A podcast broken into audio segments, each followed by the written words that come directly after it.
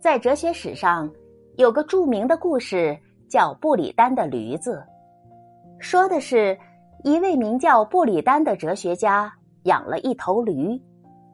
有一次，主人在驴的面前放了两堆同样的草料，驴左右为难，无法选择先吃哪堆后吃哪堆。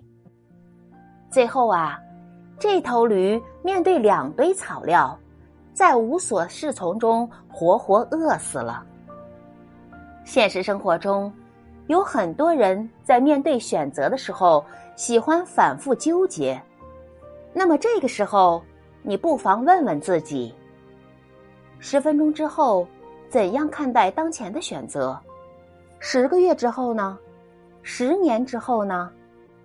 俗话说：“当局者迷，旁观者清。”遇到事情，如果我们能够站在旁观者的视角审视自己，调整选择，就可以帮助我们跳出当下的困局，破除眼前的迷障，进而找准人生的方向。